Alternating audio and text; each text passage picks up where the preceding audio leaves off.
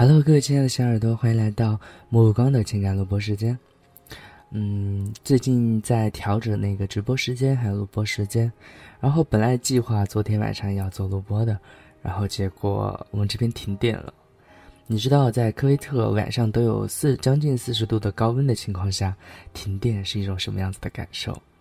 不过还好，凌晨一点多的时候又来电了，不然的话，昨天一晚上可能都睡不着。嗯，今天呢，目光给大家带来的一篇文章，是一篇由作者野蛮带来的仰望有温度的方向，希望大家能够喜欢。去年的七月，我和几个哥们儿一起去汉城湖玩儿。夜幕时分，在汉城公园溜达时，不经意间听到几个熟悉的声音，我心头一喜，即刻回头，忍不住哈哈大笑起来。不明原委的风，城也赶紧转过头去，随后也跟着笑了起来。离我们不远处有一块小小的游乐场，中心地带有三辆，分别是喜羊羊、机器猫、飞机形状的稍大一点的电动玩具车，在绕着圈转着，一边转一边有儿歌传出，和着这儿歌的还有几个女生兴奋的喊声。仔细一看，这车中中间坐的根本就不是小孩而是早已二十五六岁的乐、景，还有一个仿佛是他们的朋友的陌生女孩。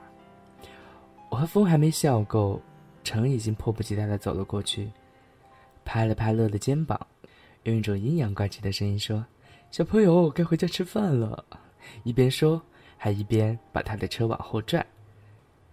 这一下。把乐没吓到，倒把专心致志开车的男给吓到了，让他的车直接撞到了乐的车上。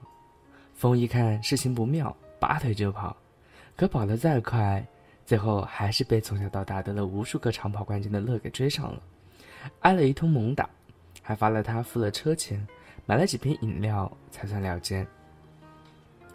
打闹完毕，乐才给我们介绍了他的好姐妹，那个叫南的女孩。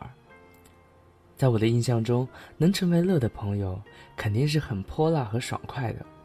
所以，当乐做了介绍之后，我便伸出手去跟他握手。没想到那一刻，他竟然脸颊绯红，犹豫了一会儿才伸出手来。这样一来，向来大大咧咧的我，竟然手心也冒汗了。匆匆的握手完毕，我赶紧转移话题，对景说：“你们几个女生这么晚出来，也不带个保镖？”下次再来一定要叫上风，至少他是特种兵出身，一个能打好几个呢。仅瞟了风一眼，我们也想啊，就怕风没时间。这样，我们几个人一路在公园瞎逛瞎聊，到八点多的时候，一起看了音乐喷泉。从那时起，我和南就认识了。他留着披肩长发，身着一袭深蓝色长裙，步态轻盈。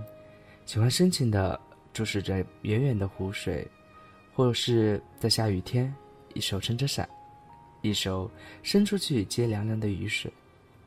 每当他深情远望的时候，我就偷偷地看他的眼睛，因为他的眼睛像天空一样晴朗，眼中的笑意如同云朵一样温柔迷人。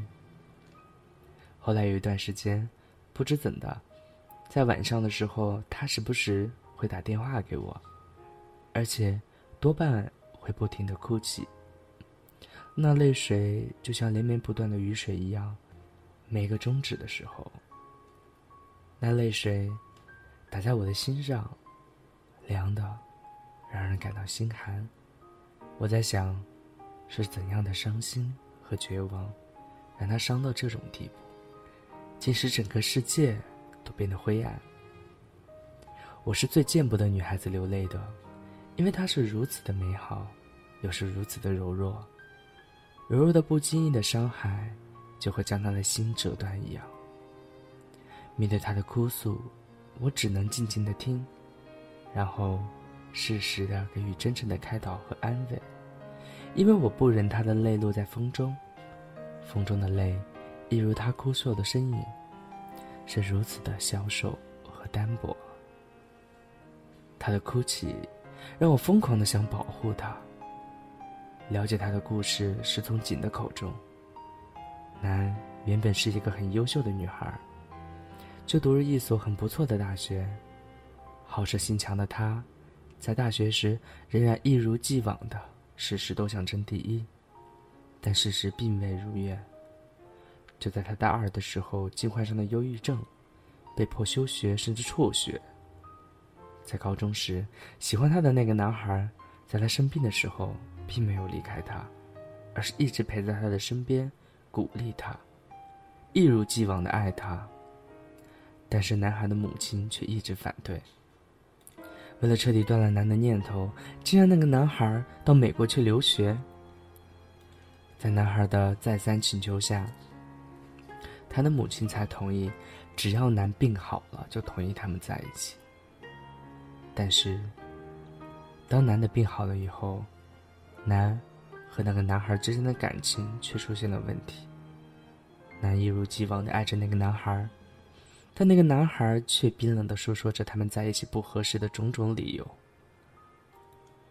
男无奈，放弃了那段感情，但感情的失意，事业的无望，却像是锋利的刀子，将他紧紧的抓住生活的根，无情的砍断。直到今年七月十五号。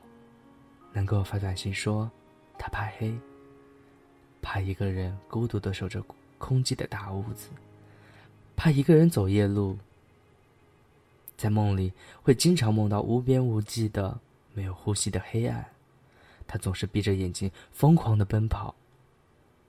他说，在他害怕的时候，好想有一个人陪他到天亮。说完，电话就挂了。我预感会有事情发生，急忙打电话给乐和锦一起去找南。但南已经不在原来的住处了，没有办法，只好打电话给他的妈妈。最后才找到了他，砸开了他的房间门，他已经昏迷在床上，枕边是一个安眠药的空瓶子。男的妈妈哭得昏天暗地，我扑到男的床边，抱起他送到医院。经过医生的全力抢救，他昏迷了整整一天，才醒来。男的妈妈在男的身边，整整守了一天一夜，没喝一口水，没进一粒米。当男醒来的时候，他的妈妈满脸泪水的说：“你要是有事，让我怎么活下去？”不知怎的，在那一刻，男恍然大悟：人。是靠爱活着的，但却不是单靠爱情活着的。如果真的离开了这个世界，受伤最深的，只能是最疼爱他的妈妈。他用插着针管的手，试图抚去母亲眼角的泪水，然后坚定地对妈妈说：“妈妈，对不起，让你担心了。我以后一定会照顾好自己，好好活着。”听到南说这样的话，我现在的心才放了下来。我知道，不管南以后的人生还会有多少风雨，但他的心会永远像向日葵一样，仰望着有温度的方向。这样就会有奇迹的彩虹出现。我能做的，只是在黑暗如冰一样冻住的时候，为他一扇窗。好像每个故事的结尾，我都会加上自己的感想，当然今天也不例外。其实目光的想法更加的简单，我觉得这个世界上，你自己也没有权利去伤害你自己，或者说，根本就没有必要为了那些不在乎你的人、不爱你的人去伤害自己，不管是伤害你自己的身体，还是伤害你的心理。我们活着，永远是为那些爱自己和自己爱的人活着。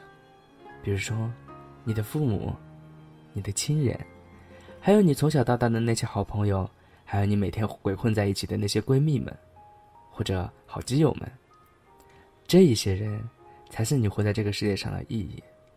他们不会在乎你长得是否好看，身材是否高挑，也不会在乎你是否有学历，不会在乎你事业是否成功，不会在乎你会不会有钱。他们唯一在乎的。就是希望你能够过着开开心心、健健康康的生活。其实目光也听过，有一些朋友会在，比如说失恋啊，或者说一些事情的时候，会做一些伤害自己的事情。我没办法去想象一个会伤害自己人的心里面到底是怎么想的。目光能够做的，只是告诉大家，用别人的错来惩罚自己是最愚蠢的事情，然后伤害自己亦是最愚蠢的事情。那些不在乎你的人。在看到你自己伤害自己的时候，他绝对不会觉得伤心的。然而，你这样子伤害到的，永远只会是你自己，还有那些爱你的人。所以，各位亲爱的小耳朵，不管你遇到了什么样子的事情，不管你遇到了什么样子的人，也不管这一生你会遇到多少多少的困难或者挫折，相信我们的微笑可以打败一切的挫折和困难，而且。还有我在呢，还有目光呢，目光随时都会在这里。当你需要我的时候，我就一直都在。其实目光不是给大家说教，也不是什么的，目光只是想告诉大家，我永远都会在这里的。所以开心一点吧，宝贝儿。好了，今天的节目到这里就要结束了。嗯，祝大家晚安，好梦哦，爱你们哦。